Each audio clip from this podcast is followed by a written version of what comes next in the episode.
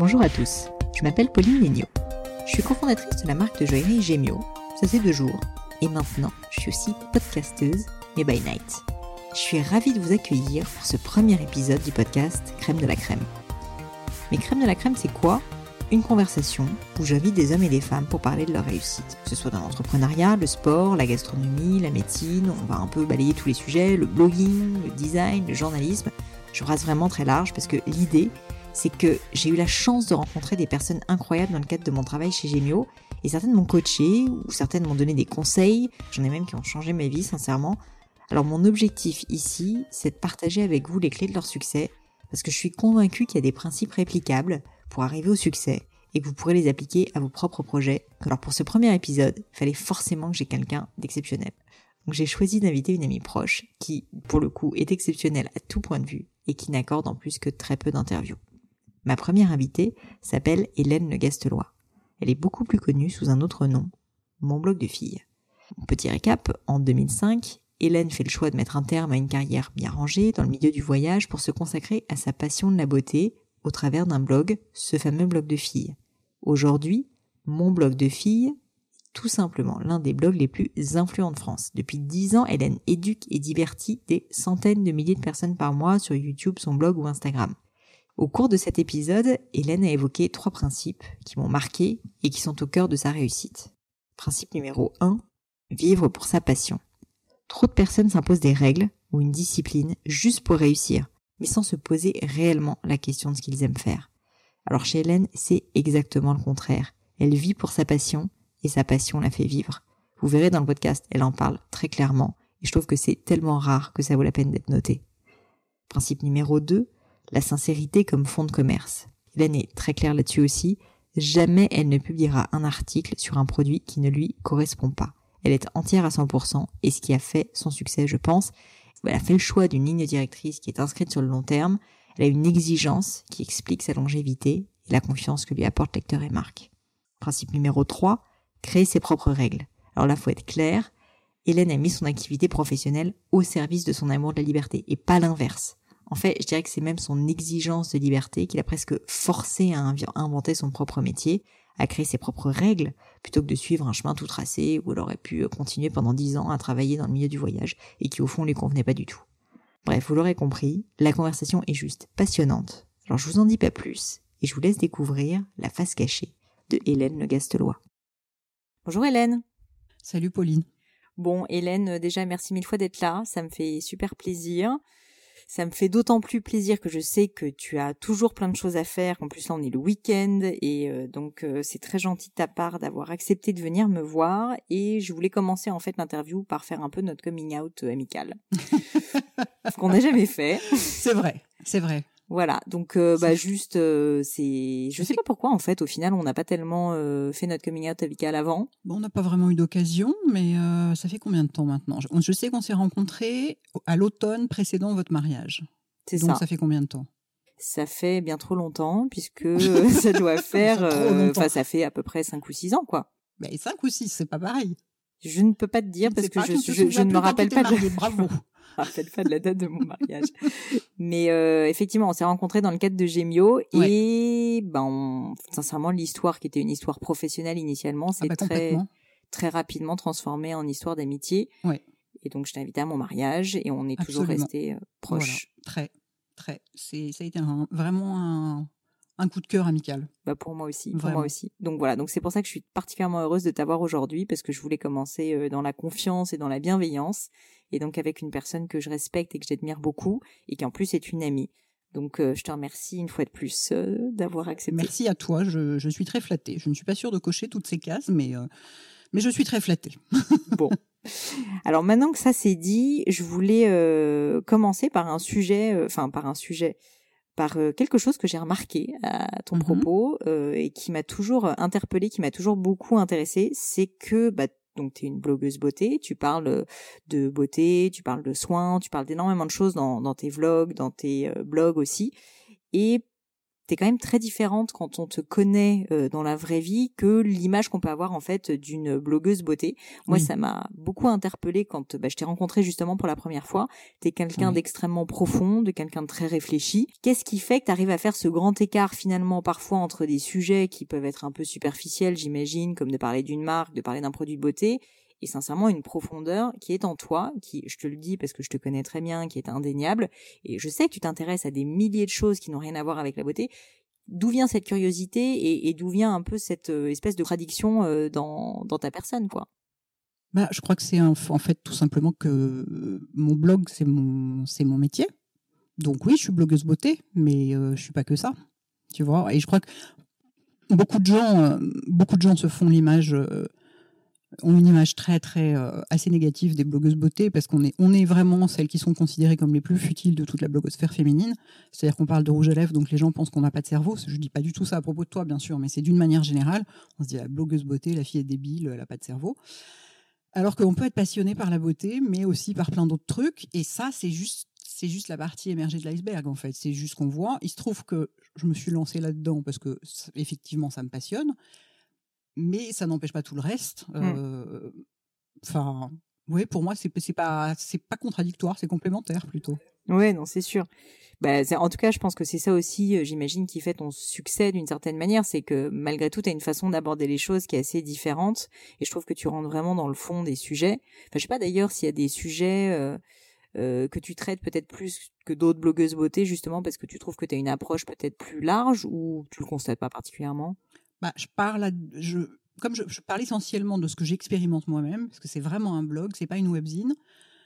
Donc, je parle de choses qui concernent une femme de 47 ans, ce que je suis. Donc, forcément, ça parle à des femmes plus âgées. Il y a aussi ça, c'est que je suis la plus, je suis la plus âgée de toutes les mmh. blogueuses françaises, euh, de loin. C'est-à-dire que les, les, plus âgées de toutes, elles ont au moins 10 ans de moins que moi.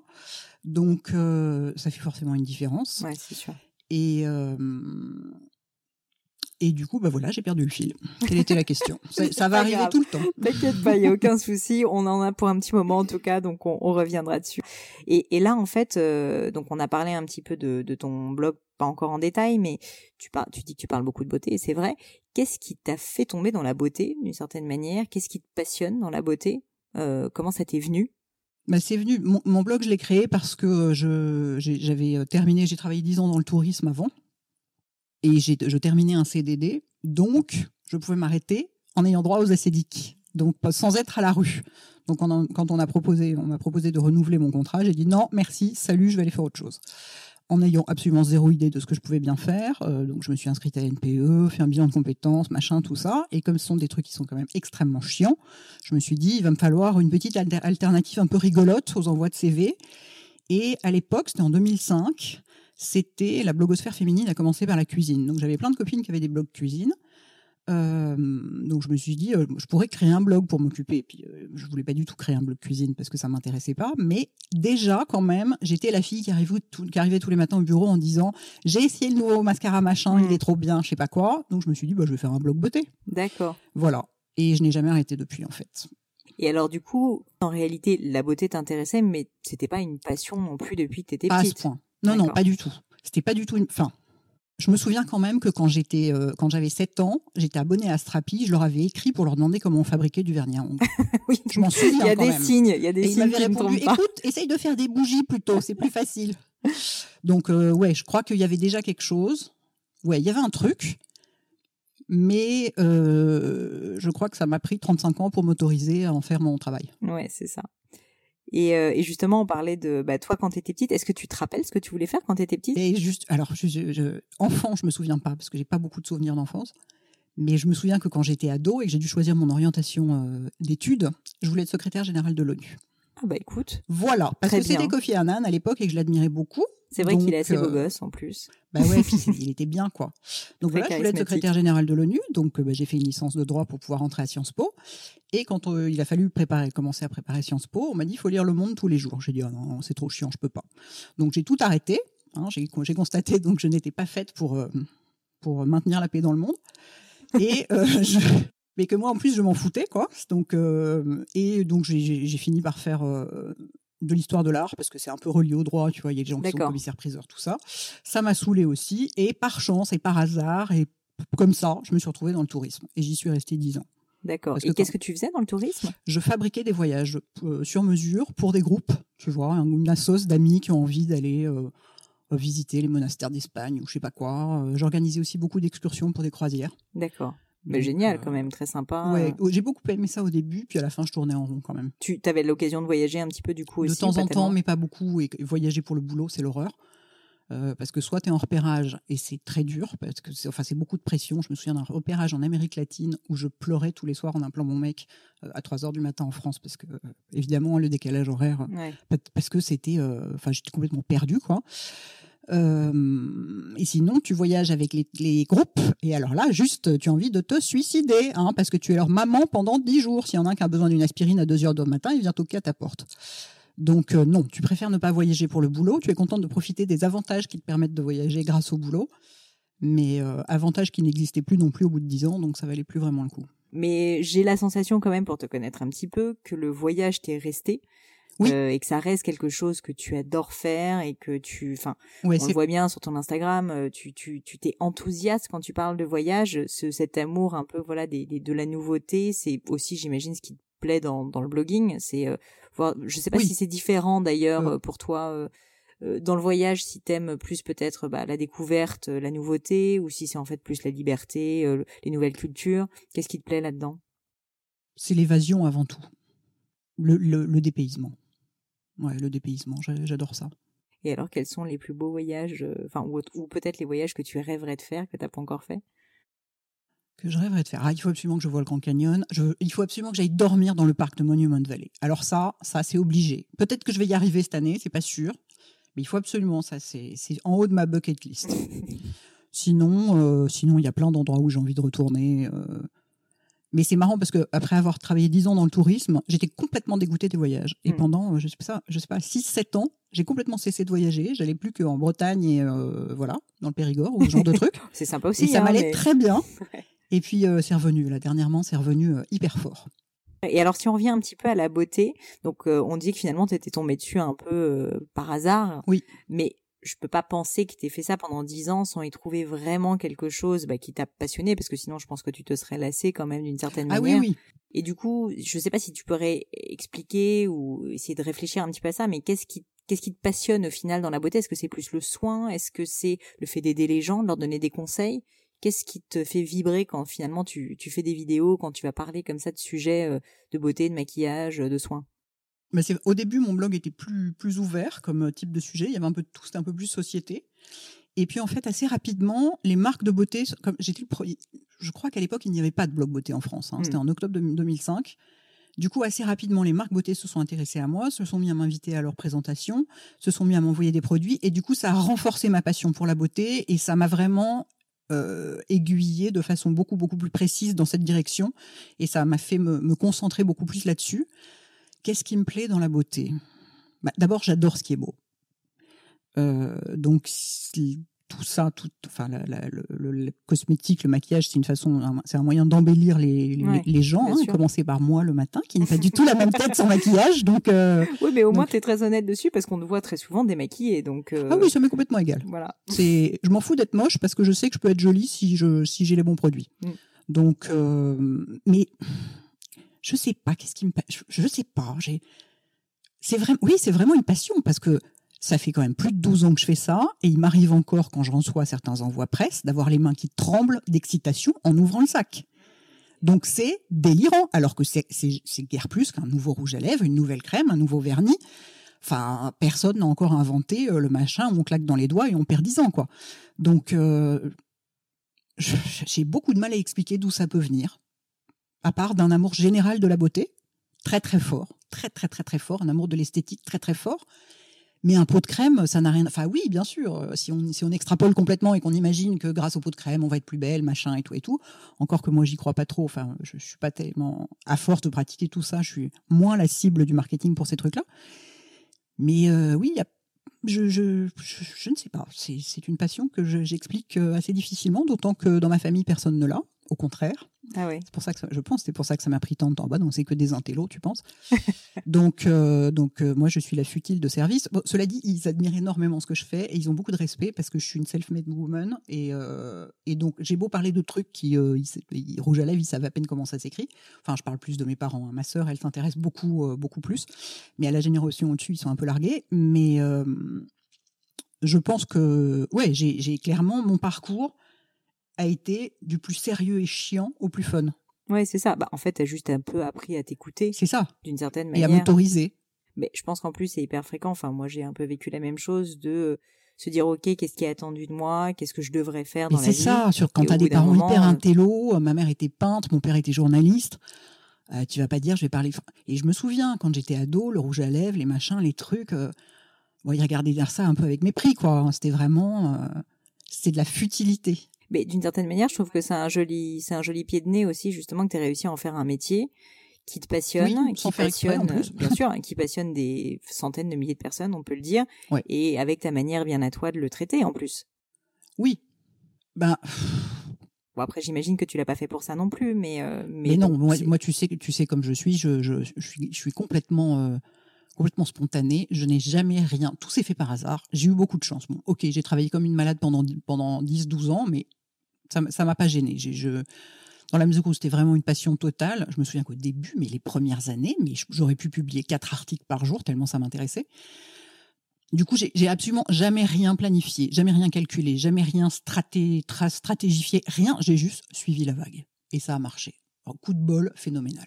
bah, coup de bol, mais aussi réelle passion, parce que tu vois, je pense que il y a beaucoup de gens justement qui, bah, c'est un des sujets de mon podcast qui est de parler bah, de des facteurs clés de succès, de comment est-ce qu'on fait pour réussir, et je trouve ça hyper intéressant justement que tu dises que toi finalement c'est arrivé presque un peu par hasard, complètement. pas totalement non plus, parce que tu étais l'une des premières blogueuses. Oui. Enfin, je sais pas si tu estimes que ça fait partie de, si, bien de ton sûr. succès, Quand- mais si, si, bien sûr. Quand tu es le premier quelque part, c'est quelque chose qui reste. Exactement. Et puis, on peut pas dire que t'as pas de la persévérance parce que faire Non. ça pendant dix ans et comme tu le dis, poster plusieurs fois par euh, semaine, Mm, c'est mm. quand même un travail qui est Oui, oui, j'ai beaucoup travaillé, c'est vrai. Même si j'avais pas du tout, maintenant j'ai l'impression de travailler. À l'époque, j'avais pas l'impression de travailler du tout, mais pendant des années, j'ai pas eu l'impression de tra- travailler. Et je sais pas, pendant 8 ans, 9 ans, j'ai pas pris de vacances parce que Ouais. j'en avais pas besoin. Oui, c'était, prendre hallucinant, quoi. vacances, quoi. Ça ne- J'en avais pas besoin.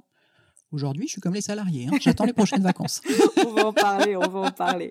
On va parler, mais ça m'intéresse beaucoup justement que tu me parles un petit peu de bah, de ce côté euh, spontané dans ce que tu fais, parce que beaucoup de gens sont persuadés que pour réussir, une fois de plus, il faut avoir des méthodes.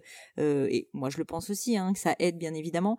Mais euh, toi, qu'est-ce que, est-ce que tu as une espèce de, je sais pas, une routine par exemple euh, particulière? Est-ce que tes journées, d'une certaine manière, se ressemblent? Est-ce que justement, tu aimes bien te créer un cadre pour euh, réussir à poster régulièrement? Comment est-ce que tu t'organises euh, pour, euh, Ah, m'organise pour pas, poster tes, justement. tes vidéos? Pour les, pour, les, vidéos, je suis obligée parce que je les poste, religieusement le dimanche parce que c'est voilà, c'est pour mes lectrices, c'est la, reli- la, la religion du dimanche. La vidéo du dimanche, c'est vraiment c'est une c'est une euh, sacré, on peut pas y déroger, etc. Donc ben si vraiment j'ai pas eu le temps avant, la plupart du temps c'est ce que je fais. hein. je la filme le samedi et voilà, je m'en occupe le samedi. Pour le reste, je non, je suis pas organisée en fait. Je peux la plupart du temps, tous les week-ends pratiquement, je travaille, mais aussi bien en semaine, je peux aller passer quatre heures à faire un truc qui a rien à voir. Euh, c'est vraiment la liberté totale. Et je crois que ça, c'est quelque chose qui est très important pour moi, parce que j'ai un petit peu de mal avec la contrainte d'une manière générale. hein. Comme je dis toujours, la seule contrainte que je supporte, c'est celle de payer mes impôts. Et même ça, j'ai du mal. Euh, voilà, mais on n'a pas le choix. Mais euh, en fait, j'ai en fait des journées qui se ressemblent un peu parce que j'ai un rythme biologique qui fait que ça se passe de telle ou telle façon. Mais je m'organise, j'ai pas des, des, des- j'ai pas des horaires. Je me dis pas alors de telle heure à telle heure je fais ça, de telle heure. Non, pas du tout. C'est juste il y a un rayon de soleil, miracle, parce qu'on est à Paris en hiver, donc euh, forcément tu as genre une demi-heure hein, pour Ouais. filmer une vidéo ou faire une photo. Je vois un rayon de soleil, soleil j'en profite pour faire trois quatre photos dont j'ai besoin pour des articles pour mon blog, et puis ensuite je, pa- je passe à autre chose. En plus, j'ai un taux de concentration qui est extrêmement faible, donc je passe mon temps à sauter d'un truc à l'autre. En plus, avec tous les réseaux sociaux, donc je saute d'Instagram à machin, à truc, et, à- et je réponds aux commentaires, et je réponds aux mails et tout et tout. Mais globalement, ma routine, c'est que quand je suis chez moi, je suis assise devant mon ordinateur, et sinon, je suis dehors en rendez-vous de boulot, type déjeuner presse, présentation de nouveautés, euh, ce genre de choses. Mais d'une certaine manière, en fait, ce que je trouve hyper original, euh, enfin, on, a parlé de liberté, et en fait, t'es un peu le degré absolu de la liberté finalement dans, dans ton travail et dans ta vie. Et j'imagine que ta passion pour le voyage, c'est aussi peut-être lié à ça. Mais tu as fait le choix de trouver un métier où tu peux t'organiser exactement de la manière dont tu veux et même tu pousses le vice d'une certaine manière euh, hyper loin parce que tu vas même pas te créer finalement de cadre et tu continues à suivre ton inspiration au fil de l'eau. Et ça, c'est une force parce qu'il y a beaucoup de gens qui ont besoin d'avoir plus de méthodes. Beaucoup de gens me disent, moi, je pourrais pas travailler chez moi parce que j'irai me mettre devant la télé, je sais pas quoi. Alors moi, de toute façon, j'ai pas la télé, donc ça risque pas. Mais en revanche, je passe mon temps à regarder des vidéos YouTube. Bah, c'est pas grave. Pendant ce temps, je travaille pas, mais c'est pas grave parce qu'en bah, réalité, c'est une forme de travail. C'est une forme de travail. En vrai, parce que je regarde que des YouTubeuses qui font la même chose que moi et euh, uniquement des anglophones parce que j'ai toujours le besoin d'évasion. Et euh, bah, du coup, c'est intéressant parce que ça me, je, me, je, me, nourris un peu de ce qui se fait ailleurs, euh, etc. Mais ah oui, non, souvent on m'a demandé est-ce que tu voudrais pas aller travailler dans un espace de coworking ou je sais pas quoi? Ah non, non, non. Je, je, je, veux être toute seule chez moi et qu'on me foute la paix et faire ce que je veux quand je veux, quoi. et justement, enfin, euh, travailler chez soi, euh, ça c'est vrai que ça te permet la liberté. Est-ce que quand même au niveau euh, des, des, des, horaires de vidéo, tu suis quand même, je dirais, le fait tu fais pas tes vidéos pendant la nuit, enfin, ou est-ce que carrément tu pousses le vice jusqu'à si tu as envie de faire une vidéo à 2 heures du matin, tu fais ta vidéo à 2 heures du matin, c'est complètement aléatoire J'aimerais bien, mais je peux pas parce que j'ai pas le j'ai pas de studio d'enregistrement avec les lumières qui vont avec. Donc je suis comme je fais tout en lumière du jour, je suis tributaire de la météo et donc de la météo parisienne, et donc c'est l'épouvante, hein, parce qu'il y a certaines vidéos, bah, il y a une lumière de bocal, et ben il n'y a pas le choix, parce qu'en plus je ne sais pas faire de montage, enfin je sais couper des morceaux et les mettre côte à côte, mais euh, régler, je sais régler la luminosité euh, et ce genre de trucs, mais c'est tout. Donc euh, ben voilà, c'est c'est du super nature quoi. D'accord. Donc non, j'ai, j'ai, je peux pas, j'ai pas la liberté à ce point-là. Je je, je dépends de la lumière du jour. Bon, écoute, euh, c'est ça. Le, la météo, quand même, malheureusement, tu peux pas la. Je dépends, ouais, je dépends énormément de la météo. Petite contrainte, il y a les impôts, il y a la météo, on le retiendra. Voilà, c'est ça. et, euh, et, et, si tu peux me parler un petit peu de tes outils, donc parce que tu fais quand même beaucoup de choses. Tu fais, euh, tu fais de la vidéo, tu écris des posts, euh, tu es aussi beaucoup maintenant sur les réseaux sociaux. On va parler mm-hmm. d'Instagram parce que j'ai la sensation que c'est vraiment aussi un nouvel outil. Enfin, pas si nouveau, hein, tu vas me dire, mais c'est quand même. Tu me parlais d'esthétisme tout à l'heure euh, au niveau esthétique. Enfin, je pense qu'on peut difficilement aller plus loin qu'avec Instagram. Est-ce que est-ce que tu peux me parler alors par exemple sur les sur les blogs en fait enfin sur ton blog comment est-ce que tu as commencé? Parce que finalement tu avais aucune notion technique euh, initialement Non. Ben c'était j'étais en couple à l'époque et c'est mon c'est mon ex qui a fabriqué le blog. D'accord. Il a été sur un site genre WordPress ou un truc comme ça. et voilà, c'est ça. Et puis j'ai fini par prendre une, euh, une web mistress parce que c'est quand même, euh, c'est toujours mieux de payer des gens pour faire le boulot. Bien sûr. Euh, voilà. Euh, donc, bah, après, j'ai commencé, oui, avec un ordinateur, quoi. Et puis, et puis voilà, les premières vidéos ont été très, très, très compliquées. J'avais une bonne copine qui m'aidait à l'époque, qui était en Belgique en plus, donc elle m'aidait à distance. C'était un enfer. Je me souviens la première qu'on a mise en ligne, enfin que j'ai mise en ligne grâce à elle parce qu'on n'arrivait pas à convertir les fichiers et tout ça. C'était un enfer total. Je déteste la technologie. C'est-à-dire, si le truc ne marche pas au bout de 30 secondes, je le jette par la fenêtre. Donc, il y a beaucoup de choses que je ne fais pas aussi à cause de ça. Je comprends, mais je dois dire que c'est assez courageux de ta part du coup d'avoir euh, tenté la vidéo parce que c'est quand même pas simple. Non. Faut avoir le bon matériel. Ah bah oui, puis je l'avais pas à l'époque. Je filmais avec un petit un petit appareil photo compact tu regardes les premières vidéos, mais je, tu, tu hurles de rire. On n'entend rien, l'image est complètement déformée. Euh. mais c'est pareil chez tout le monde. Ouais, les débuts de bah, la vidéo sur YouTube, tout le monde avait des trucs dégueulasses. Donc, euh. et, euh, et, alors maintenant, tu utilises quoi par exemple comme matos bah Alors je continue à utiliser des trucs dégueulasses parce que la plupart des YouTubeurs filment avec un réflexe, genre un Canon 5D extraordinaire, machin, des, des, des, lumières professionnelles, enfin, tout le monde fait ça très bien. Moi, je filme avec un, un caméscope, un Canon Legria, tu vois, parce que je trouve ça très pratique parce qu'il y a une télécommande, donc je peux couper, pas couper, machin, mm, mm, mm. que ça fait que ça fait un autofocus tout seul sans faire comme ça, comme un réflexe. Enfin, à part les réflexes à 12 millions de dollars, ils le font pas, mais voilà. Que je n'ai aucune envie de m'emmerder à faire des réglages ou quoi que ce soit. Donc oui, évidemment qu'une vidéo filmée avec un réflexe et des lumières et tout ce qu'on veut, c'est beaucoup plus esthétique. Mais j'ai décidé de laisser tomber l'aspect esthétique pour mes vidéos. Tant pis. D'accord. C'est très important pour moi, mais je, je mets mon énergie ailleurs pour ça. Ouais, bah justement, euh, y a, j'espère qu'un jour il y aura pas mal de gens qui sont soit dans la création d'entreprise, soit des auto-entrepreneurs qui écouteront ce podcast. Et moi-même, euh, bah, j'ai créé mon entreprise, donc je sais qu'il mmh. faut savoir se concentrer sur sa valeur ajoutée. Toi, clairement, ta valeur ajoutée, c'est le contenu, c'est euh, bah, ta voix, c'est euh, bah, ce que tu vas dire, tout simplement. Oui, mon expérience, ma sincérité, ma franchise, mon honnêteté, etc. Et je sais que c'est pour ça que les gens me regardent et ils me disent souvent, on s'en fout complètement que ce soit pas léché. Ce qui compte, c'est qu'on a confiance en toi. Mais est-ce que tu crois même que ça fait pas partie de ta marque de fabrique? Si, bah, je crois bien pour certaines personnes. Je pense qu'il y a des gens que ça saoule, hein, comme toujours, mais il y a plein de, plein de mes abonnés qui me disent surtout change pas. Surtout, ne te paie pas à faire du montage avec des musiques et des trucs comme ça. Euh, non, surtout, laisse comme ça, on adore, on a l'impression qu'il est avec nous dans notre salon, quoi. Non, mais c'est ça qui est génial, c'est que je pense la proximité. que tu fais partie de ces rares blogueuses où euh, on se dit vraiment euh, bah, que tu as réellement testé les produits. D'ailleurs, j'ai vu en bah faisant un peu mes recherches que, sincèrement, quand tu fais des coups de gueule et que t'aimes pas un produit, tu t'es assez clair dessus et qu'il y a mmh. eu parfois aussi d'ailleurs des des esclandres, tu vois, sur le web. Enfin bon, les, les médias sociaux, c'est jamais simple, mais, euh, mais qu'en gros, tu dis les choses telles qu'elles sont et tu as une franchise qui est hors norme. Quand on te connaît personnellement, on sait que c'est vrai. c'est pas étonnant. mais, euh, mais ça, pour toi, c'est quelque chose de réfléchi ou c'est juste la personne que tu es Ah non, c'est, je, je peux pas être autrement. C'est pas du tout. Non, non, c'est, c'est vraiment, bah non, c'est, c'est comme dans la vraie vie, tu vois, comme je suis, je, je, je, je, suis hyper cash, hyper droite, hyper. Je suis psychorigide, quoi. Du coup, ça va, ça, s'exprime partout, et, euh, et, je peux pas mentir, et je peux pas. J'ai une espèce d'éthique de boulot qui, qui, est, qui, est, qui est juste une éthique de vie, quoi. Je veux dire, je pourrais pas me regarder dans la glace sinon, je me pose même pas la question, quoi. Bah, d'ailleurs, je peux en attester parce que dans le cadre de, de Gémio, euh, on est amis quand même, et, et, plusieurs fois, tu m'as dit non, je ne parlerai pas de ça parce que ça m'intéresse pas, et moi, je trouve ça hyper à ton honneur. J'en suis, euh, enfin, je trouve ça euh, très très admirable. Ça fait, comme je te disais, pour moi partie de ta marque de fabrique.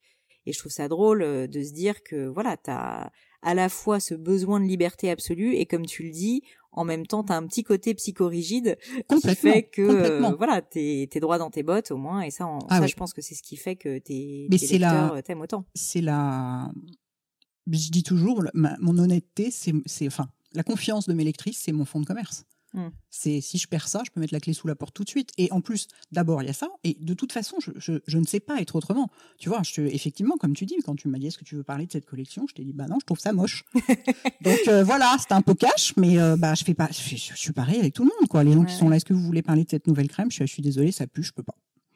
Donc euh, ou alors je dis je, non, c'est ce type de produit, mes lectrices savent que j'en utilise pas, je, je, je vais pas leur mentir. Je, enfin, c'est pas possible. Et alors, est-ce que ça t'a mis parfois dans des situations compliquées? Enfin, est-ce que tu as des, des, souvenirs de fois où ça a été difficile de dire non? Parce que ça, c'est quelque chose que toi, tu sais faire. Sincèrement, moi, je te le dis, euh, dire non, c'est pas toujours facile. Tu as une capacité assez incroyable à savoir... Euh, à savoir, comme ils disent en anglais, stand your ground, t'es campé sur tes deux jambes, mais tu sais bah, quand il faut que tu fasses quelque chose ou quand tu ne dois pas le faire. Est-ce que tu as réfléchi? Est-ce que tu peux me dire un petit peu euh, comment ça devient quoi? Bah, Mon problème à moi, c'est de dire oui justement. Donc au contraire, pour moi, dire non, moi j'ai dit non toute ma vie, parce qu'enfin, on m'a toujours dit que j'avais très très mauvais caractère. Euh, donc pour moi, euh, le, réflexe immédiat, c'est toujours de dire non. Donc euh, au contraire, je travaille sur le fait de dire plus oui. D'accord. Bah, merci d'avoir dit oui à ce podcast alors. mais euh, oui, ça me pose des problèmes quand je manque d'argent parce que je passe ma vie à refuser des, opérations euh, monétisées parce que parce que non, c'est pas possible. Le produit me convient pas euh, ou, j'y crois pas, ça ça me parle pas, c'est pas ma ligne. Mm.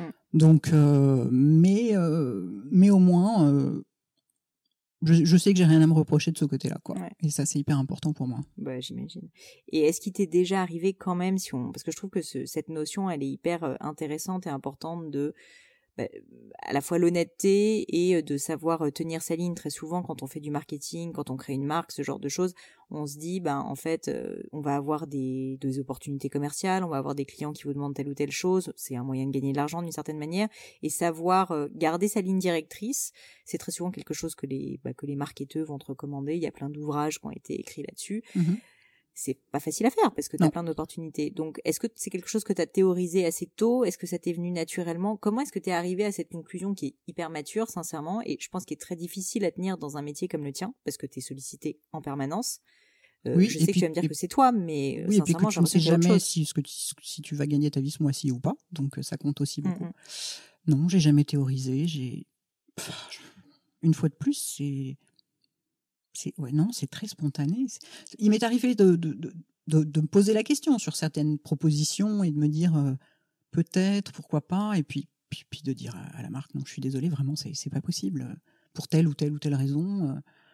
Parfois même, le produit était très bien, et mais de leur dire, enfin, que, que, ça collait pas, quoi. Et est-ce qu'il t'est déjà arrivé, à contrario, de de dire oui en te disant bah, je vais tester pour une fois peut-être quelque chose qui j'en sais rien que je vais découvrir au fil du temps et du coup ça pourra peut-être me plaire et de le regretter et au final de revenir en arrière et dire à la marque non mais en fait là je vais pas pouvoir le faire ou au contraire de dire bon bah maintenant je suis engagée je suis obligée de le faire. Parce que ça j'imagine c'est douloureux. Euh, non parce qu'en fait quand j'ai un doute ce qui arrive sur certaines euh, certaines opérations je demande toujours à tester les produits à l'avance.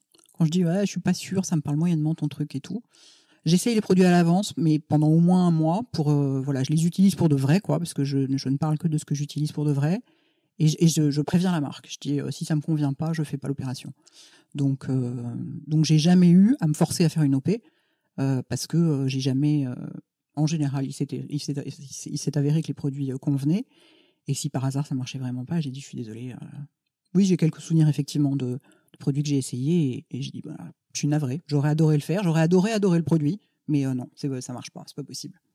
Enfin, en tout cas, euh, une fois de plus là-dessus, moi, je suis hyper admirative parce que je, je peux imaginer que c'est vraiment euh, pas facile dans, dans ton secteur.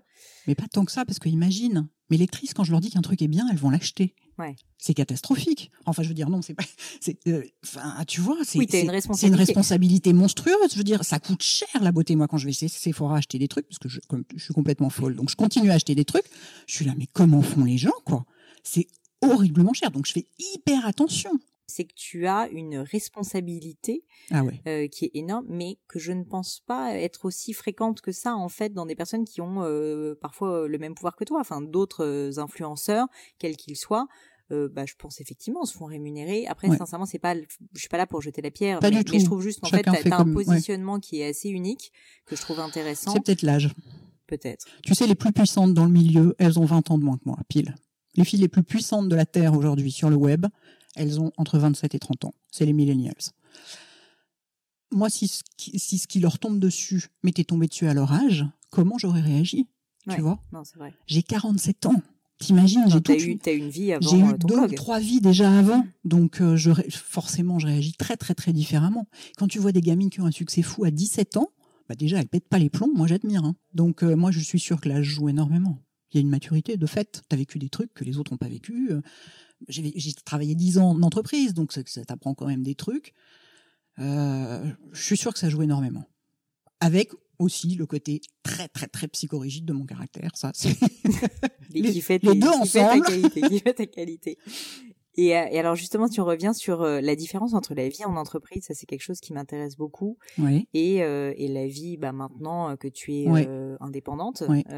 est-ce que tu peux m'en parler? Enfin, J'imagine que pour toi c'est positif, sinon ça ferait pas dix ans que tu fais ça. Mais est-ce que tu peux me raconter comment ça, comment bah, voilà, est-ce que comment ça a été au début quand tu as commencé à être seule chez toi, comme tu dis? Est-ce que c'était difficile parfois d'être seule chez soi? Au, au, contraire, est-ce que tu as adoré ça? Enfin, est-ce que tu peux me parler un petit peu de ça? Je me souviens pas très bien mais j'étais en couple à l'époque. Donc déjà, euh, mon mec rentrait le soir. Il me trouvait devant mon ordinateur en train de m'occuper de mon blog et ne décollant pas, donc on s'engueulait à cause de ça parce que j'étais complètement vissée à mon truc. Euh, donc euh, déjà ça, ça change un peu les choses. Euh, la vie en entreprise, bah, la dernière boîte dans laquelle j'étais, c'était l'horreur, donc forcément ça aide pas à garder un bon souvenir. Mais enfin, je comprends les gens qui ont peur de signer un CDI, quoi. Hein. Pour moi, ça c'est la prison. Mais le, alors le fait de bosser seul, après, j'ai adoré ça pendant très longtemps. Aujourd'hui, je dois dire que le, de, de, temps en temps, ce qui me manque, c'est le, le travail d'équipe, tu vois, le plusieurs cerveaux ensemble. Parce que, euh, bah parce que au bout de 12 ans, des fois, tu manques d'idées, euh, tu, tu manques de punch. Euh, c'est forcément pas la même passion qu'au début, quoi. Donc, euh, c'est difficile de se, de maintenir le niveau. Et je vois bien quand je travaille, quand je, je suis avec des équipes de marques sur certains projets et tout ça, qu'on fait des réunions, par exemple. Le fameux ouais, truc, truc, que tout le monde déteste. Fais, tout le monde déteste. Moi, j'adore les réunions. j'adore ça. C'est sûr que le fait d'être euh, finalement quand même assez seul dans ta réflexion, c'est à la fois un atout parce que tu fais ce que tu veux et que tu es libre. Et j'imagine que c'est pas si simple. C'est pesant quand même. Ouais, ouais. c'est pesant. Et je vois bien, hein, on, on, le voit bien toutes avec mes copines, j'ai des copines blogueuses, quand on se retrouve en voyage ensemble pour des voyages de presse, des choses comme ça, mais on, on, pendant quatre jours, on se parle non-stop parce qu'on a tellement de choses à partager. Quoi. Oui, et puis même des benchmarks, etc. C'est pas si facile de, de, d'être seul tout le temps, quoi. Non, tout à fait. Et t'as jamais envisagé de, d'employer quelqu'un ou d'avoir un collaborateur, je sais pas, un associé peut-être? J'y pense un peu en ce moment. J'y pense un peu, euh, sachant que bon, bah évidemment, c'est pas du tout facile à mettre en place. Je n'ai pas la place de mettre quelqu'un chez moi parce que le maquillage prend toute la place. Hein, c'est clairement, ce n'est pas moi qui, c'est mon, enfin c'est moi qui habite chez mon maquillage. Hein. C'est assez joliment dit. Donc, euh, donc matériellement, c'est pas très simple. Après, euh, ouais, je pense que ça me ferait du bien parce que il y a des choses que j'arrive plus complètement à faire toute seule. Où j'ai besoin d'un regard extérieur et d'un regard neuf en fait. Bah, c'est sûr que ça aussi, euh, la vie en entreprise, le travail en équipe te permet tout simplement de bah, d'avoir un feedback. Bah, c'est ça. Et toi, finalement, t'as jamais de feedback parce que tu, enfin, t'as énormément de feedback, mais après avoir publié. C'est ça. Donc c'est. Euh, et puis du coup, j'ai jamais le moyen de chercher des, des idées nouvelles. Euh, des concepts nouveaux, des choses comme ça, parce que bah, je tourne un peu dans ma routine, quoi. Je suis un peu là, dans ma, dans, dans ma roue de hamster, à faire mon truc. Et, et ça, euh, ça, ça me pèse un peu parce que quand même, avec comme j'ai une personnalité un peu passionnée, je m'ennuie vite. Donc, euh, il mmh. faut que ça change quand même de temps en temps. Et alors justement, du coup, t'envisagerais plus quelqu'un pour t'aider sur la partie technique, genre t'aider à prendre des photos, à te filmer, ou au contraire quelqu'un qui serait plus un créatif, un peu comme toi, ou tu t'y as réfléchi un petit peu ou pas particulièrement? Il faudrait quelqu'un pour m'aider sur la partie créative, parce que moi, je me sens pas du tout créative. Et euh, tu vois, pour tout ce qui est photos de produits, pour mon blog photos de moi pour Instagram. Déjà, c'est pas facile parce que toutes les filles qui ont posé des photos sur Instagram, c'est leur mec qui leur fait leurs photos ou leur mère ou leur le soeur. Le fameux Instagram husband. Voilà, le fameux Instagram husband. Donc moi, ça va quand je pars en voyage de presse avec des copines blogueuses. Donc j'en chope une et je lui dis tu vas me prendre en photo pendant trois jours. Mais le reste du temps, il y a personne pour me prendre en photo. Donc ça, effectivement, parce qu'il faut mettre des photos de soi sur Instagram, c'est ça fait partie du jeu. Euh, et puis oui, pour avoir des, idées nouvelles sur euh, comment euh, comment prendre des photos, comment montrer les produits différemment, plutôt que juste poser sur ma table basse avec une branche d'acacia derrière. Mais alors c'est plus au niveau esthétique finalement. Créatif, ouais. Créatif. Ouais. Et au niveau des contenus, est-ce que ah oui, des, idées de nouveaux contenus seraient les bienvenues aussi. Hein. Ouais, j'imagine. C'est sûr. Que, malgré tout, moi, je suis une fois de plus très admirative du fait que tu arrives à te renouveler. Et sincèrement, c'est le cas. Et Instagram, par exemple, en fait partie de ce renouvellement aussi, je ouais, mais Instagram, c'est ma grande passion. Alors ça, c'est Instagram, mais c'est, si, je crois que si, non, je pourrais pas vivre sans mon blog parce que c'est mon bébé, mais je pourrais pas vivre sans Instagram non plus. Et je vois bien quand je pars en vacances, je ferme mon blog, mais je garde Instagram.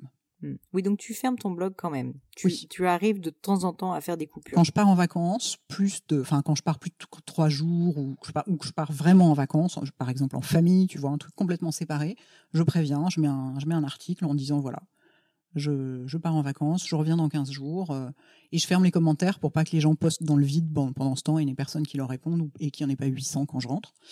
Donc euh, ça, j'ai aucun problème à le faire euh, et, il faut. Quand je vois toutes les justement toutes ces jeunes femmes que je suis, toutes ces anglaises qui ne s'arrêtent jamais, quoi qu'il arrive, jamais, jamais, jamais. J'en ai entendu une récemment qui disait en 4 ans, elle avait pris 4 jours off.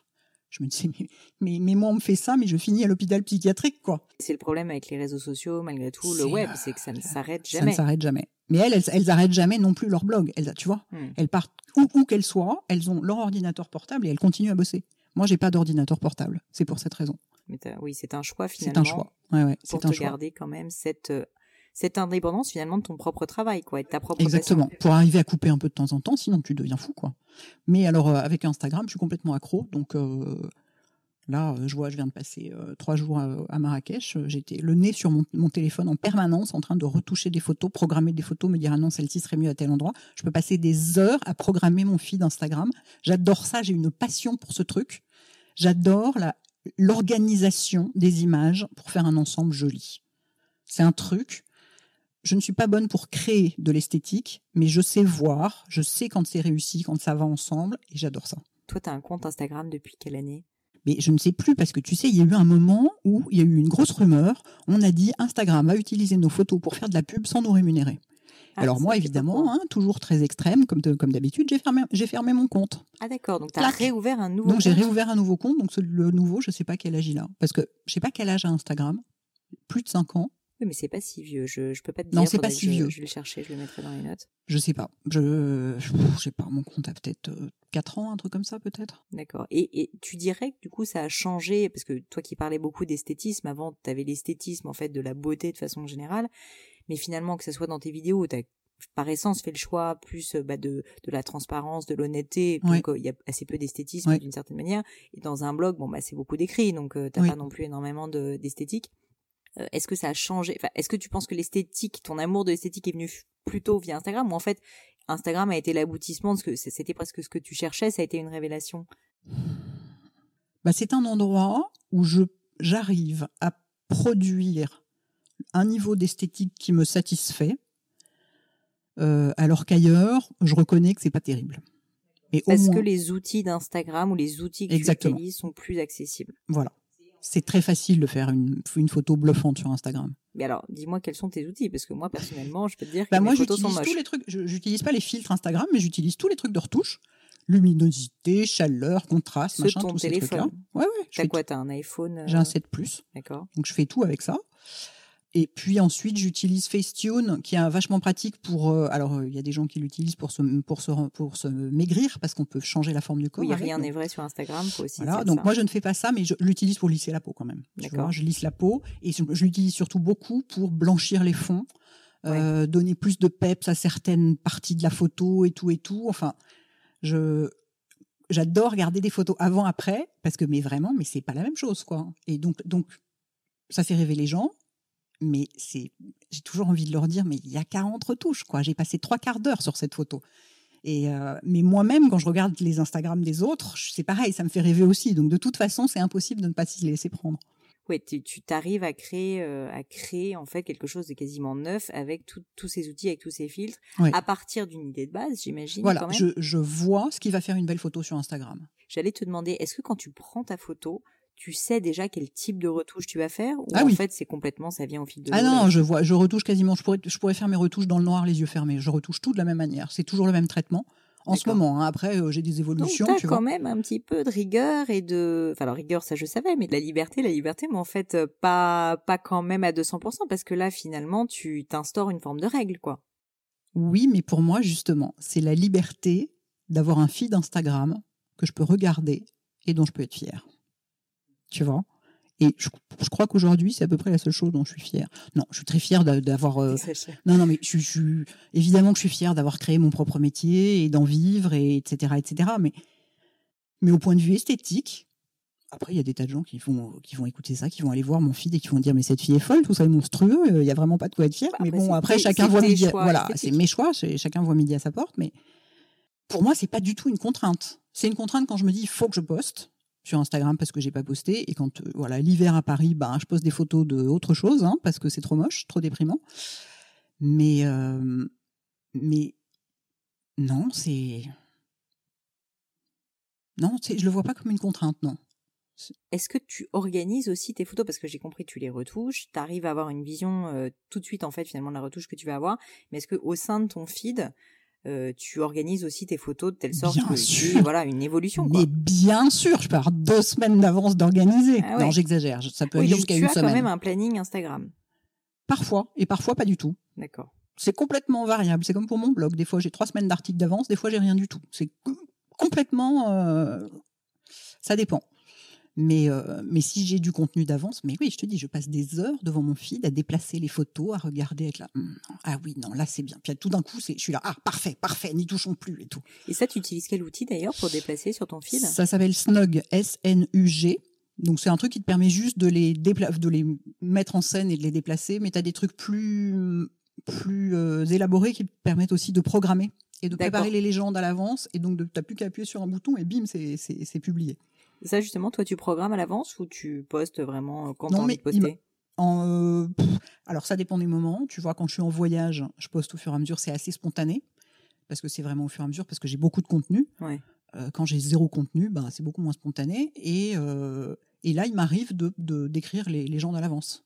Mais, mais quand même avec une, une, forme, une fois de plus, de liberté et de spontanéité dans ce que tu fais malgré tout. Oui, parce que je, je, Instagram, c'est le média le plus important pour les marques aujourd'hui. C'est la seule chose qu'elles regardent quasiment. C'est ce qu'elles regardent en premier. Et elles regardent les chiffres, le nombre d'abonnés, c'est tout. L'engagement, elles s'en foutent, tout ça. Les, les, abonnés achetés, elles s'en foutent. Enfin bref, c'est un, un, gros sujet en ce moment. Euh, et donc il y a des tas de gens qui, pour, pour arriver à faire grimper les chiffres, se fient à des règles extrêmement strictes de poster à telle heure, poster à tel rythme, euh, mettre tel ou tel hashtag. Il y a des programmateurs de hashtags qui existent, des trucs comme ça. Moi, j'ai absolument rien de tout ça parce que je veux que ça reste un plaisir. Hmm. Donc, je le fais avec beaucoup de rigueur, mais c'est parce que je veux que le résultat me fasse plaisir à regarder. mais je dirais presque que je le fais pour moi, quoi. Ouais, mais en fait, si je résume, enfin, j'ai l'impression que tu as une énorme rigueur et une honnêteté intellectuelle et une franchise qui font que tu une, une, enfin voilà, tu disais que tu es psychorigide, il y a une rigueur en fait dans dans, dans le fait d'être de suivre ta ligne, que ce soit esthétique ou au niveau de ton contenu, de ce que tu dis. Mhm. Mais après, par contre, autour, euh, dans la façon de faire, dans le planning, là, tu veux garder ta liberté. Ouais, c'est très spontané pour le reste, effectivement. Donc je commence à comprendre un peu mieux le personnage d'Hélène Le Gastelot. Et tu dirais qu'Instagram a quand même changé justement ton rapport aux marques depuis que depuis que tu as Ah ouvert bah ton oui. compte? Ah oui, tu m'étonnes. De façon pas facile d'ailleurs à certains moments, parce que tu as des marques qui sont là, bah non, en dessous d'un million d'abonnés, ça m'intéresse pas. Hmm. T'es là, ok, salut. Mais euh, bon, elle commence à comprendre maintenant hein, qu'un million d'abonnés, ça veut pas forcément dire un engagement énorme, ça veut pas forcément dire que ce million correspond à leur cible précise, euh, qu'il faut travailler ça de façon un peu plus pointue que juste regarder le chiffre, quoi. Hmm.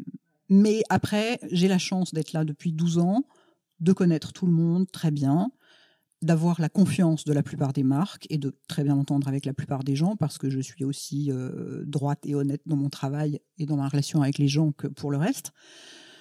Donc, même si j'ai pas encore 100 000 abonnés, et Dieu sait que ça m'énerve et que je regarde les chiffres et je suis là, mais tu vas, tu vas monter, tu vas monter, bon sang. Euh, je sais que c'est pas un obstacle pour certaines marques parce que c'est très rare qu'on me propose de faire que de l'Instagram, justement parce que j'ai pas 3 millions d'abonnés et en général ça vient avec un pack, avec une vidéo, un article, euh, etc. Et est-ce que tu aurais des conseils à donner à quelqu'un qui euh, bah, qui n'y connaît rien à Instagram et qui a envie, je sais pas, de peut-être devenir Instagrammeur ou euh, juste d'ouvrir un compte et d'avoir euh, soit un joli feed, soit juste d'avoir une base d'abonnés qui augmente, mais tout en sans acheter quoi que ce soit? Bah, Alors là, bah faut que ce soit joli quoi. D'esthétique avant tout quand Ah même. oui. Faut que ça fasse rêver. Les gens vont sur un... Alors, il y a deux catégories de gens. Il y a les gens qui vont sur Instagram pour euh, qui utilisent Instagram comme Facebook, donc ils postent des soirées de, de, de, de- de- des, photos de soirée avec leurs potes où tout le monde est bourré, je sais pas quoi. Enfin, c'est absolument immonde, ça n'a aucun intérêt. Je suis désolée pour les gens qui écoutent ça et qui postent ça, mais c'est vrai. Ça m'est arrivé et d'ailleurs Hélène Oui, je me suis pas privée de te le dire. Voilà. ne se prive de rien. Voilà. Elle a bien raison. Dans ce cas-là, je lui mets des émoticônes en forme de chauve-souris pour lui dire que la photo est moche. Voilà, donc allez sur mon compte Instagram, Voilà. vous verrez qu'il y a beaucoup de Quand chauves-souris. il y a des chauves-souris, ça veut dire que je suis passée par là en disant ah c'est pas possible. Tu, tu, il faut que tu enlèves, enlèves cette photo, elle est moche. Donc euh, oui, je suis très psychorigide aussi et j'ai plein d'amis qui sont là. Mais pourquoi tu me suis pas sur Instagram? Je suis là. Je suis désolée, c'est pas assez artistique. Je suis hyper embarrassée Euh, parce que moi sur Instagram, je ne suis que euh, des photographes écossais qui font des trucs fabuleux ou des mecs qui font que des photos avec des drones. Je- J'en ai ach- récemment, j'en ai acheté trois des photos. Ces mecs-là vendent leurs photos. Acheter des photos. Ah Ouais. oui, parce que c'est des des- photographes professionnels. Ouais, c'est des photographes professionnels qui publient sur Instagram et c'est des, des- ces trois photos sont absolument exceptionnelles et moi j'adore la photo et moi quand je vais sur Instagram j'y vais comme si j'entrais dans une galerie d'art photo. Mais il y a des tas de gens qui utilisent ça comme Facebook, donc tu as des photos dégueulasses. Il y a des tas de gens qui utilisent ça parce qu'ils sont fans de Beyoncé ou je sais pas quoi, donc Ouais. ils suivent que des stars. Donc, sûr, euh, ouais. voilà. Euh, donc il y a tellement d'usages différents que ça dépend à qui tu veux t'adresser, ça, ça dépend ce que tu veux en faire, ça dépend si tu veux juste le faire pour toi et poster des jolies choses qui te font plaisir. C'est tellement difficile. Je veux dire, les plus gros comptes Instagram, euh, les photos sont dégueulasses. Ah ouais. Bah oui, c'est les, les comptes de stars, ça n'a Oui, aucun intérêt, tu vois. Oui, bien sûr. Donc, euh, c'est difficile de donner des, con- des conseils quand même. À part éviter de complètement se transformer physiquement au point qu'on ne vous reconnaît plus quand on vous croise en vrai. Ça, c'est embêtant. Tu veux dire au niveau de la retouche euh, D'accord. Ouais. Oui, j'ai entendu parler de certaines histoires, c'est ça, de blogueuses qui Voilà. vraiment C'est assez rare, mais ça peut arriver quand on est vraiment trop mal à l'aise avec son physique.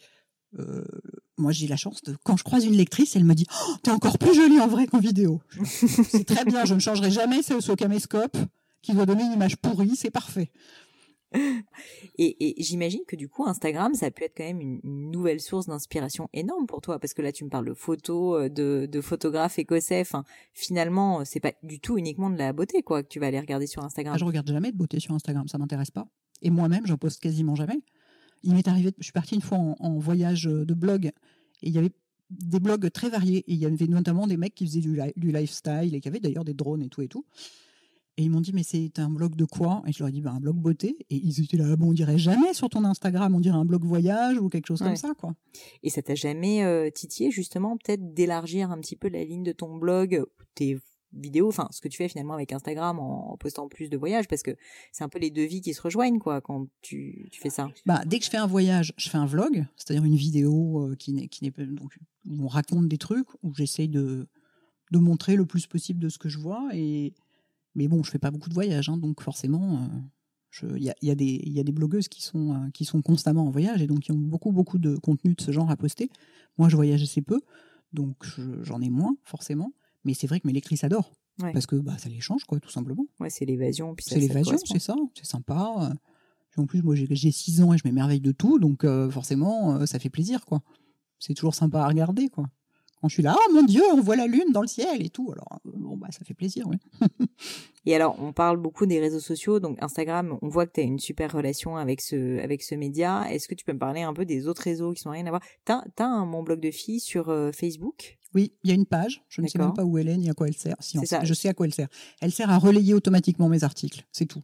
D'accord. Parce que c'est quand même utile pour toi de relayer tes contenus sur Facebook ou t'estimes aujourd'hui que Facebook c'est complètement has-been et que ça. Ben, moi, je me suis jamais servi de Facebook. J'ai pas de compte personnel.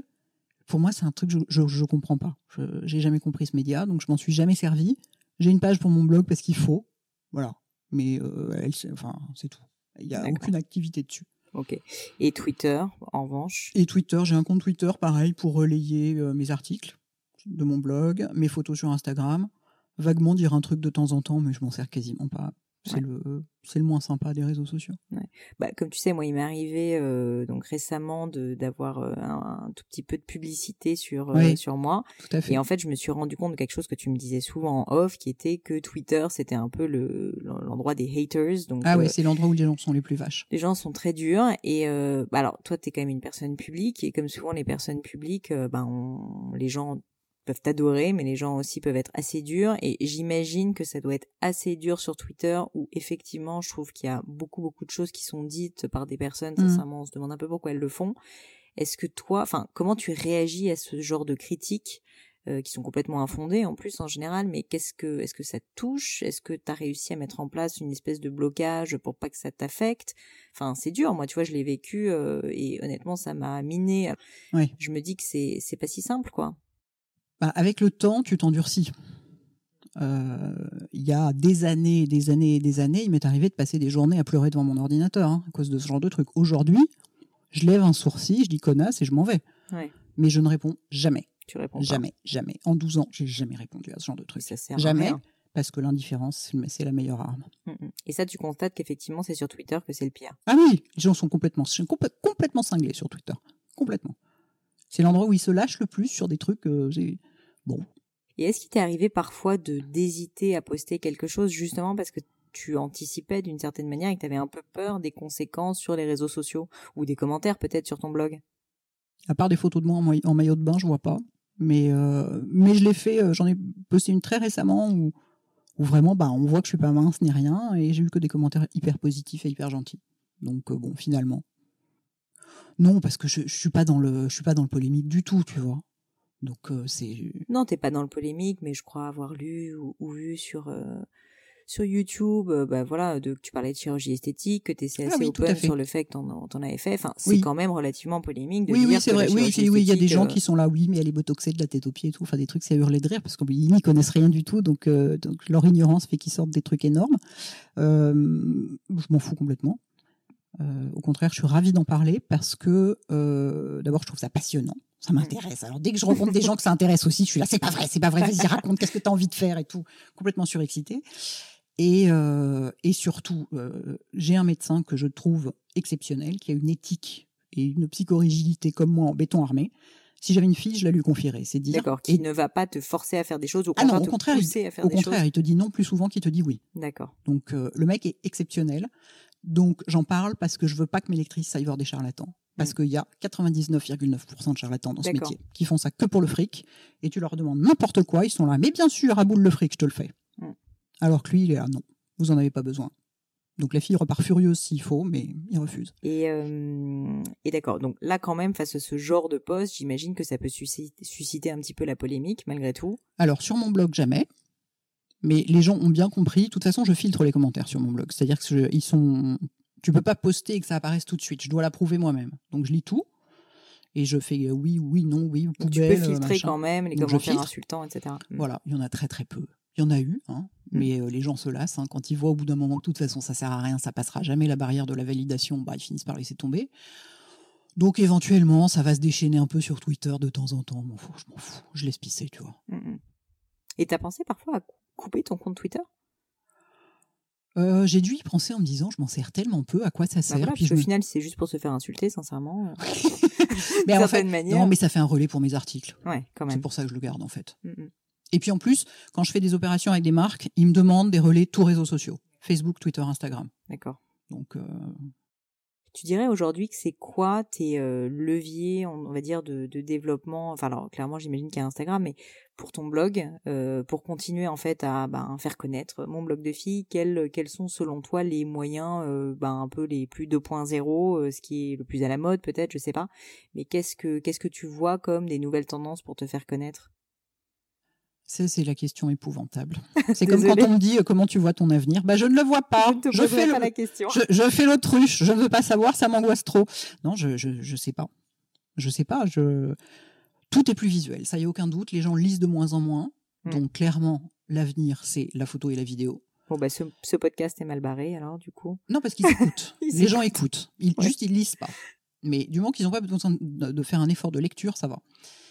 Mais non, et moi, des fois, je pose la question à des copines blogueuses, bah, c'est pareil, quoi, on ne sait pas. Hmm. En plus, ça me fait bien rigoler. Ça fait 12 ans que tout le monde dit euh, Oh, de toute façon, dans deux ans, les blogs, c'est mort. Bah ouais, ça fait 12 ans, les gars. Donc, euh, après, il y a toujours des nouveaux trucs. Tu vois, il y a eu Snapchat, il y a Insta Story, très important. Il Ouais. y, a- il y a toujours des nouveaux trucs. Je pense que c'est le, le- la, la survie réside dans le fait d'arriver à suivre. Tu vois? Je vois Oui. pour Instagram, je me dis, pour une nana de mon âge, franchement, je m'en sors pas trop mal. Parce que moi, je suis née, euh, il y avait même pas de téléphone sans fil, quoi. Ouais. Internet est arrivé quand j'avais 25 ans. Donc, si tu veux, je me dis, bon, ça va, ça va. Je m'en sors pas trop mal euh, au point de vue euh, survie dans les réseaux sociaux. Mais alors, quelle est la prochaine étape Mais je ne sais pas ce que vont nous inventer les Zuckerberg et autres. euh.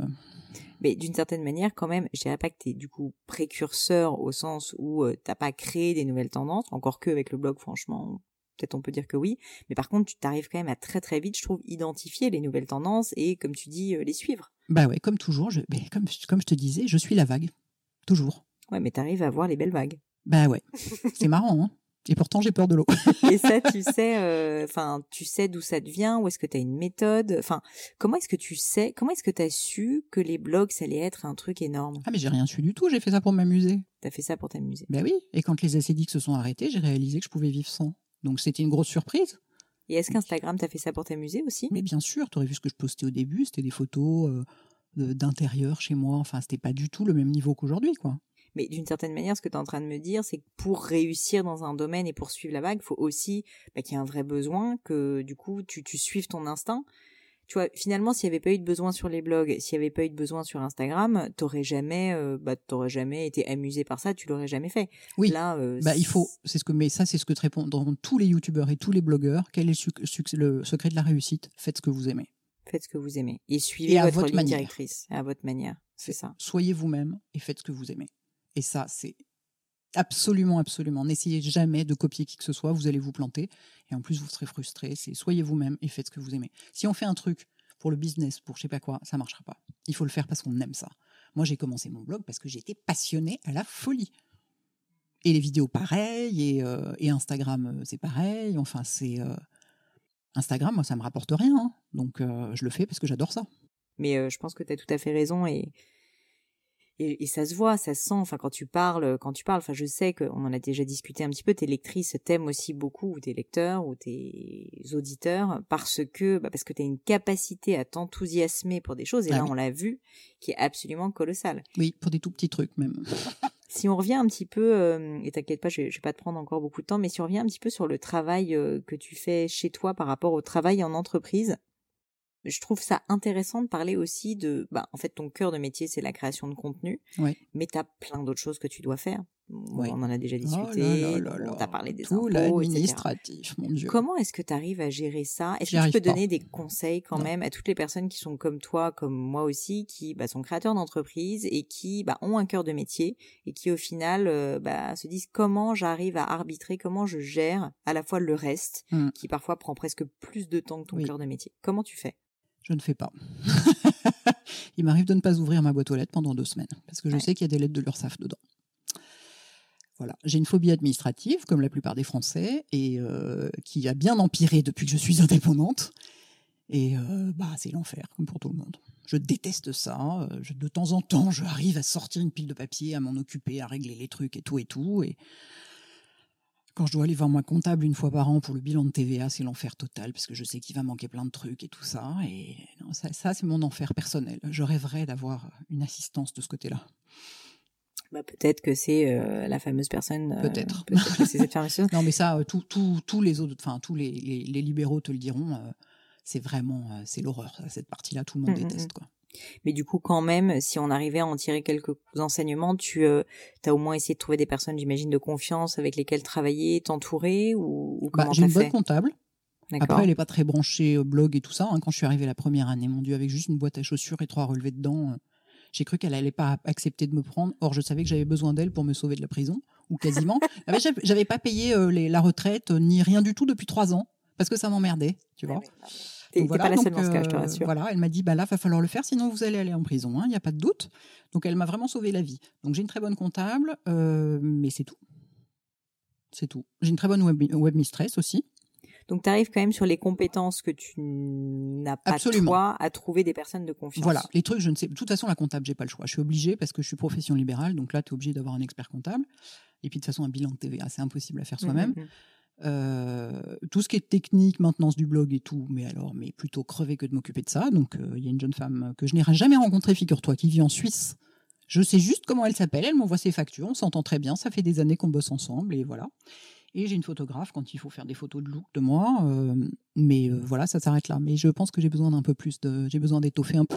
Un peu plus de structure, Ouais, ouais, parce un que peu plus. des petits. euh, J'ai besoin d'un peu de soutien sur certains trucs. Mm. bah, c'est vrai que c'est assez c'est assez dur quoi et puis on se rend compte que finalement parfois on peut passer surtout si jamais on fait pas forcément bien les choses à la base presque plus de temps à réparer les erreurs Oui. que à créer de la valeur sur ben, toi ou toi faire ce qui t'intéresse sur Bah, c'est ça. Sur ta création de contenu quoi Mm, mm. donc il faut quand même essayer de se faire structurer un petit peu t'as jamais pensé à t'associer avec quelqu'un qui serait un peu plus business? Peut-être alors si tu me dis si c'est indiscret évidemment tu me réponds pas mais à l'époque quand t'avais un quand t'avais ton copain peut-être qu'il pouvait t'aider aussi sur ce genre de choses? Bah non, parce que lui était salarié euh, sur complètement autre chose. Oui, il euh, connaissait puis- rien. Puis bon, dans la mesure où on n'est pas resté ensemble, heureusement qu'on s'était pas associés. ouais non clairement clairement Donc, euh, je, je sais pas. Mm, mm. Je sais pas si je pourrais. Tu sais, j'ai.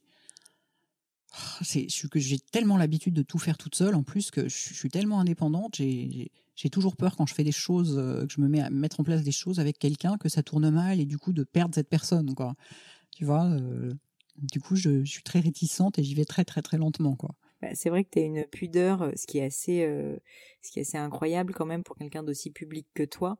Euh, je trouve que la pudeur fait vraiment partie de tes, alors je sais pas si c'est une qualité, mais euh, de, de, de tes caractéristiques quoi. Et c'est et c'est assez intéressant. Est-ce que ça aussi, alors j'imagine c'est pas choisi, c'est ta personne, Ouais.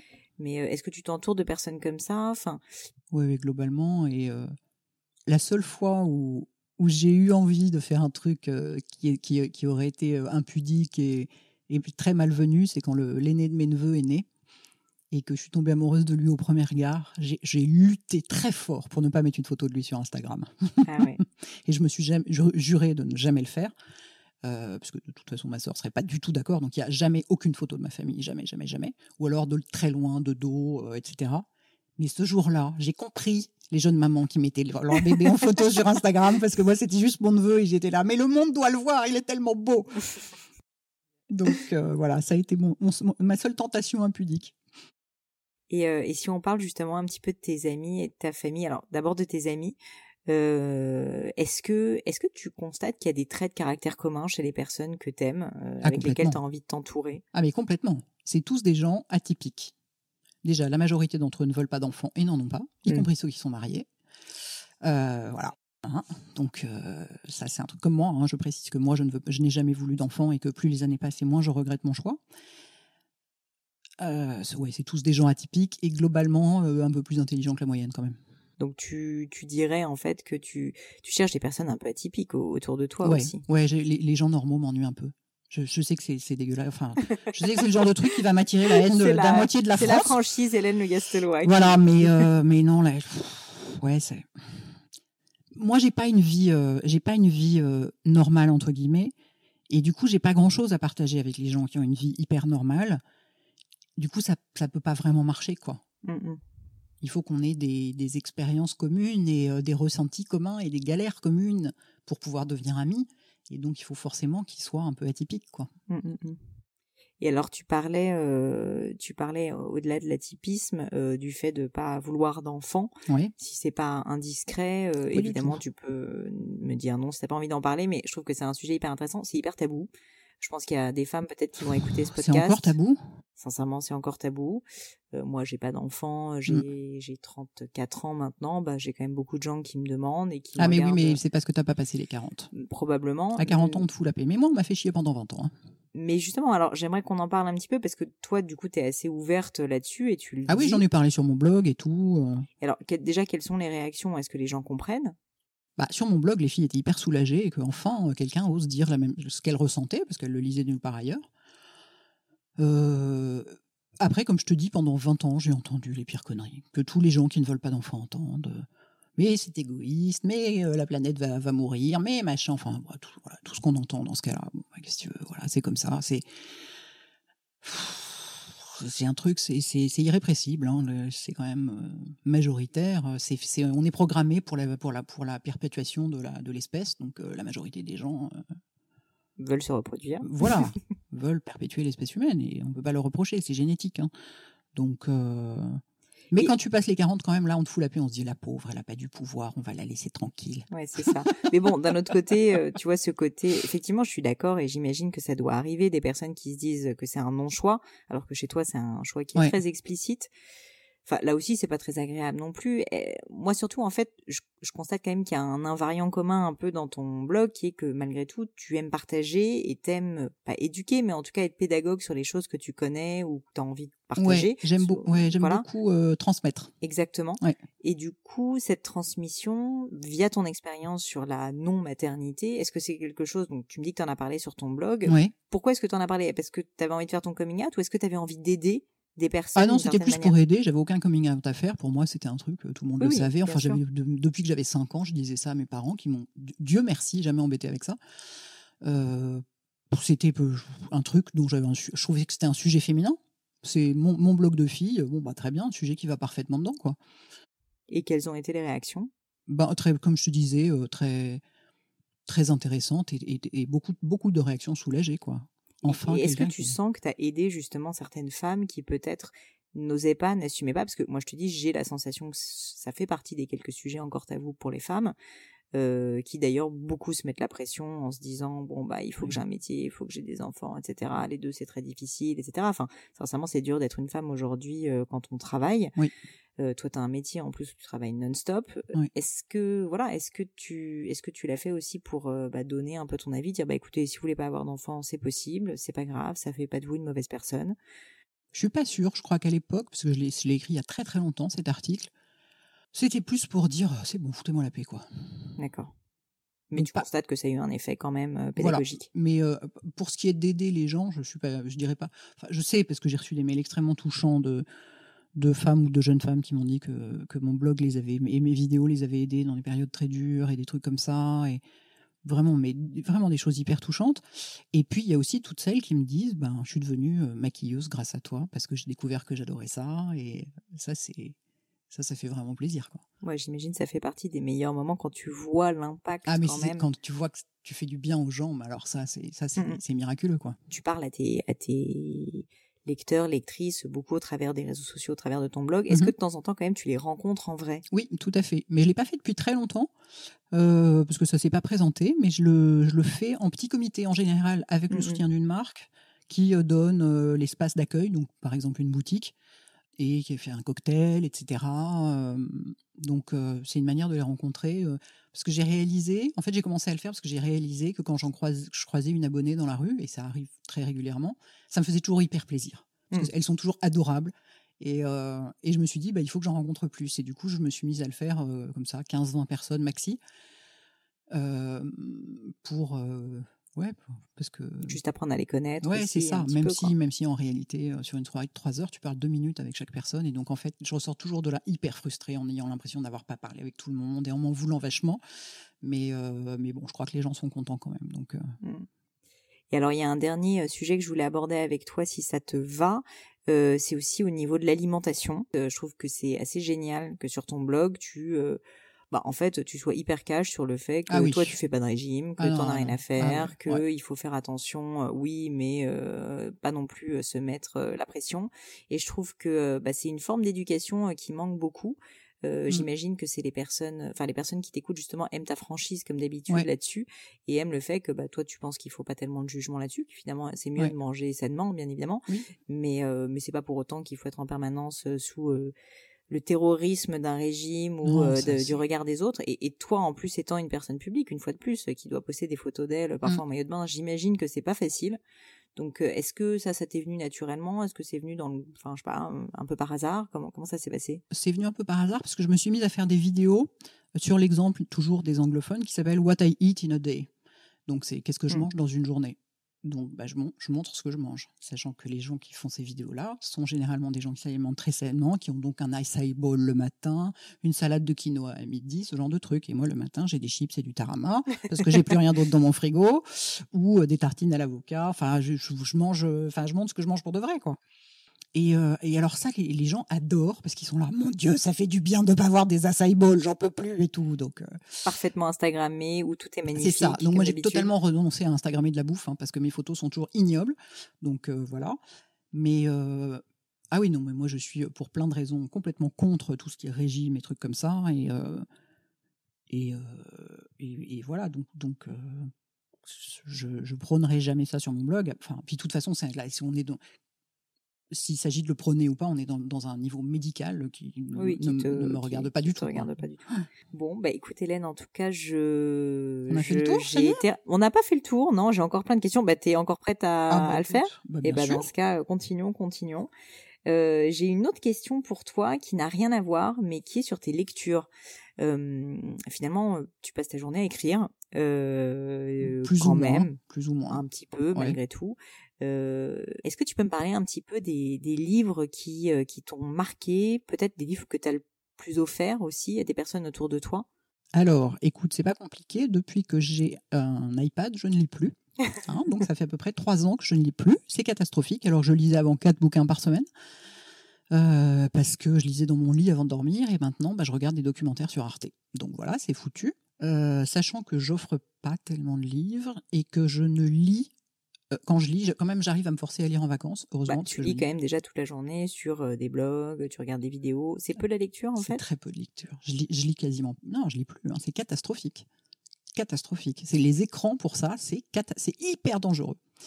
Mais euh, quand je lis, je ne lis que de la littérature fantastique anglophone, en français parce que je suis pas bonne en anglais au point de pouvoir lire dans le texte. Donc voilà, c'est assez réduit quoi. Tu m'as parlé de, tu m'as parlé un peu des reportages là sur Arte, euh, documentaires plutôt, j'imagine. C'est quel type de documentaire que tu regardes? Bah, par exemple, euh, euh, les mecs qui vivent en Mongolie et qui élèvent des chameaux et qui vivent dans des yourtes. Alors ça, mais juste, mais mais, mais, j'adore, mais tu peux pas savoir. Ou alors les routes de glace, tu sais, c'est les, lacs qui, enfin les rivières qui sont gelées pendant l'hiver, au Canada ou dans le Grand Nord russe, et dont on fait des routes qui permettent d'atteindre certains villages qui sont accessibles qu'en avion le reste de l'année. À ce genre de truc, moi, j'adore ça. J'adore ça. Non, mais c'est magique. C'est l'évasion, comme d'habitude. Ouais, c'est l'évasion. L'évasion. plus. Et alors, pour s'évader euh, de tout ce qui est euh, un peu web 2.0, euh, ordinateur, etc., parce que tu passes quand même ta journée devant un ordinateur ou mmh. devant ton téléphone quand tu mmh. n'es pas devant ton ordinateur. Oui, oui, ça craint. Comment tu fais pour justement shut down un peu et euh, je sais pas juste ne serait-ce que ne pas avoir mal à la tête? Euh, enfin moi-même je travaille et je suis devant un ordinateur toute la journée. J'imagine qu'il y a beaucoup de personnes euh, qui sont dans ce cas-là. Est-ce que tu as des techniques pour réussir justement à ne pas ne pas avoir mal au crâne au contraire tu as plein de migraines? Euh, alors, ça me, ça me- les, les- les écrans me donnent pas de migraine. Je il se trouve que je suis migraineuse, mais ça vient pas des écrans. Euh, non, je n'ai rien pour shutdown et je ne shut pas down et euh, c'est un problème. D'accord. Très bien. Et pour traiter les migraines, en revanche, t'as un... t'as Euh, des choses que tu fais ou il y a rien qui Ah, bah, je prends des médicaments spéciaux euh, qui abattraient un cheval et voilà. Bon, ça finit par marcher, quoi. D'accord. Ouais. Non, non, je, malheureusement, je lâche jamais. Bah, Comme je te dis, même en vacances, je garde Instagram, donc forcément, il y a un écran.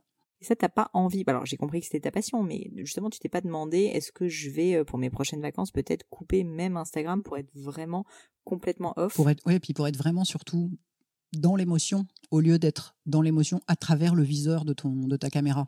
Parce que tu la vis beaucoup moins, c'est sûr. Et puis d'être moins dans l'instant présent, c'est ça Bien sûr, plus tu, dans. tu vis bah, pas les choses quand tu es derrière un viseur, hein, c'est sûr. Je crois pas que j'y arriverai. Je crois Pour pas que- Mais c'est dommage, parce que bien entendu, on vit pas les choses. On, on vit les choses de façon atténuée. Tu vois, ça, fait, ça Mhm. met un filtre devant. Mais de toute façon, j'ai mon iPhone avec moi. Je, regarde mes mails tous les jours pour voir ce qui se passe. Enfin, tu vois, euh, personne ne peut le faire à ma place. Donc, euh, bah, de toute façon, je, je garde le truc. Enfin voilà, je garde le truc allumé, quoi. C'est inévitable. c'est normal. Quand tu es chef d'entreprise et que tu es le seul chef d'entreprise de l'entreprise et qu'il n'y en a pas d'autres, Ouais, bah, c'est toi qui fais le boulot. Quoi. Bien sûr. Bah, c'est sûr, sûr. que toi, tu sais très bien que dès que off, euh, bah, Voilà. en gros, tu. Personne d'autre ne fera le boulot. Personne d'autre ne le fera. Ouais, Mm. tout à fait. On a parlé très très brièvement de ta famille et notamment de ton petit neveu et ta ta sœur. L'idée c'est pas de parler de choses qui qui qui nous concernent pas, mais euh, mais j'ai remarqué que tu avais toujours eu énormément d'affection pour euh, pour ta famille. Est-ce que euh, est-ce que tu peux juste en deux mots me me, me parler un tout petit peu justement de bah, de ton enfance, mais peut-être très rapidement euh, et de bah, ta relation avec ta sœur, notamment. J'ai l'impression qu'il est hyper Mhm. fusionnel. Euh, Oui, Est-ce que tu peux me parler de ça? Alors, mon enfant, bah, je me souviens pas très bien. C'est, les psys diront que je suis complètement refoulée, hein, parce que je n'ai pas, je n'ai pas de souvenir d'enfance. Ça commence à 13 ans, tu vois. hein, voilà. Euh, mais j'ai. euh, en fait, quand je dis, mais tout le monde croit qu'on n'est que deux enfants, parce que je parle toujours de ma sœur. En fait, on est quatre. D'accord. Bah tu vois, même moi je ne sais pas. même toi, tu savais pas, tu vois, depuis tout ce temps. On est trois filles et un garçon. Mais ma sœur, celle dont je parle tout le temps et qui a trois ans de moins que moi, c'est celle dont je suis vraiment la, qui, qui- qui- donc la mère de mes neveux. C'est celle dont je suis la plus proche et on est. Enfin, il y a eu des moments, mais il y a eu des moments où c'était comme si on était jumelles quasiment. Mm. quoi. Et c'est important pour toi d'avoir une personne comme ça, euh, à la vie, à la mort, avec qui tu peux tout partager et qui, euh, et qui vraiment est, euh, bah, ton, enfin, c'est ta sœur, donc euh, évidemment c'est une partie de toi, mais je veux dire qui est euh, tellement importante dans ta vie que tu vas pouvoir tout, tout lui dire. C'est, c'est pas quelque chose qu'on a toujours. Enfin, je trouve. Oui, j'ai beaucoup de chance. Donc, on a, on a beaucoup de chance d'avoir cette relation. Mm. Euh, parce que bah, il y a des autres fratries qui s'entendent pas. Et puis moi, je vois bien dans ma fratrie à moi, il y a qu'avec elle que j'ai une relation pareille. Donc oui, c'est très important. Mais j'arrive à avoir ce niveau d'intimité et de confiance et d'amour avec certains de mes amis aussi.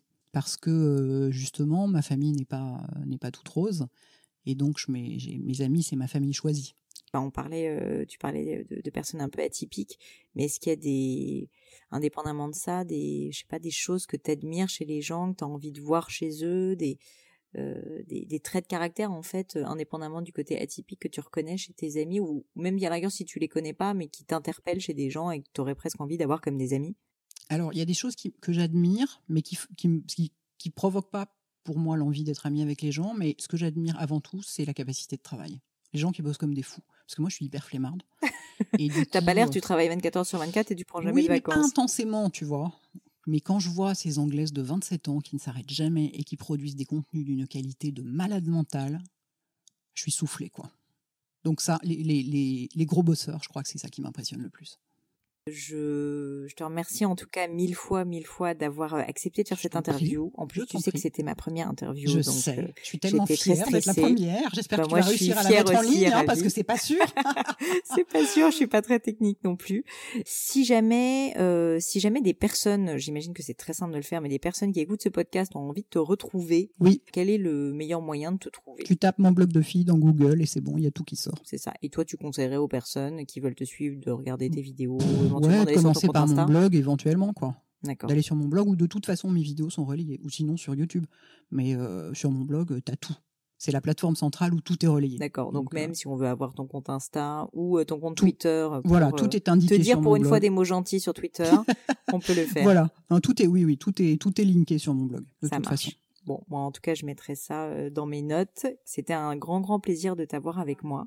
Et, euh, Bah, et je te donc, remercie. euh, je te remercie mille fois, Hélène, d'avoir pris ce temps. Merci à toi, Pauline. Merci. À bientôt. À bientôt. Alors avant de vous quitter, quelques points en plus. Premièrement, si vous souhaitez avoir le lien vers le blog d'Hélène, les notes de cet épisode, c'est simple, elle est directement sur www.podcast-du6 crème de la crème.com.